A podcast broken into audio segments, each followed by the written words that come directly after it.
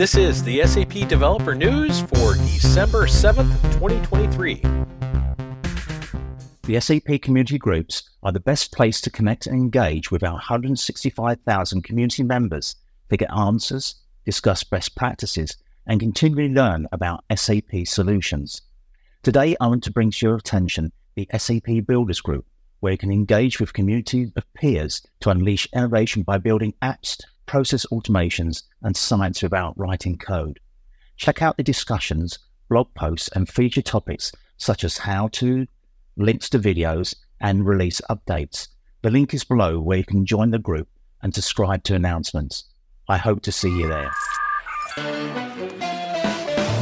Did you know that while opening an ABAP development object in ADT, you can make use of Content Assist?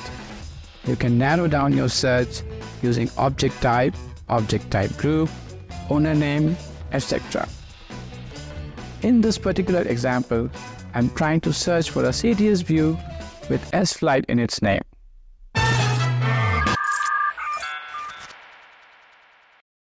Hey there, Paul Pinard wrote a new blog post, AI Foundation, SAP's all-in-one AI toolkit for developers. And it is a must-read for every developer.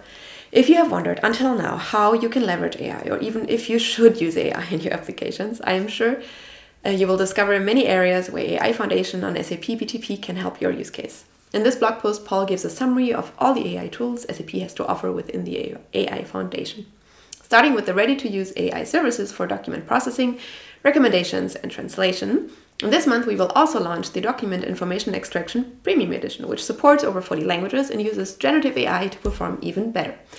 So, if that sounds interesting, make sure to check out the TechEd session that's linked in the comments.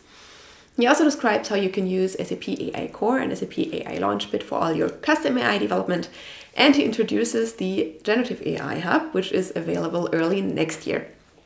You can manage all the functionalities of the Generative AI Hub also in SAP AI Launchpad, of course, and also do tasks such as model grounding with your own data. And not to forget all the HANA machine learning functionalities, ranging from HANA Predictive Analysis Library to the new HANA Vector Store. With HANA Vector Store, you can also implement um, retrieval augmented generation use cases like we showed in the developer keynote during TechEd. The link is also in the comments. And for all the other uh, data management, SAP offers SAP DataSphere. Paul also gives a sneak peek into what SAP is doing with large language models and structured data. So that's really interesting. Make sure to check out the blog post and you will learn a lot about our AI portfolio. The new version of SAP HANA Database Explorer extension for the Visual Studio Code was recently released, and it came with a solid number of great new features, like local database connections to HDI containers or improved database objects dependency viewer. Jonathan Bregler wrote a blog post to present some of them in detail. Please read his 2023 recap and leave your comment about what new features you would like to see improving your experience building intelligent data applications with SAP HANA. Talking about intelligent data apps, the recording of this week's webinar leveraged the latest innovative capabilities of SAP HANA Cloud is available. Our colleagues from the COE presented use cases leveraging multimodal capabilities of SAP HANA Cloud, along with the solution architecture diagrams and code repositories. Find the link to the recording in the description. And if you are looking for introductory hands-on experience with SAP HANA Cloud tools building intelligent data apps, then please check out our SAP CodeJam community events program. We just had a successful event on getting started with machine learning this week in Düsseldorf, and I'm looking forward to 2024 where in the world would you like to host the next SAP Code Jam on this topic? Hi everyone, and welcome to the SAP Developer News.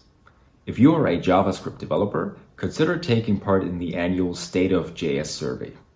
The survey's goal is to measure the awareness and popularity of JavaScript features, libraries, and frameworks.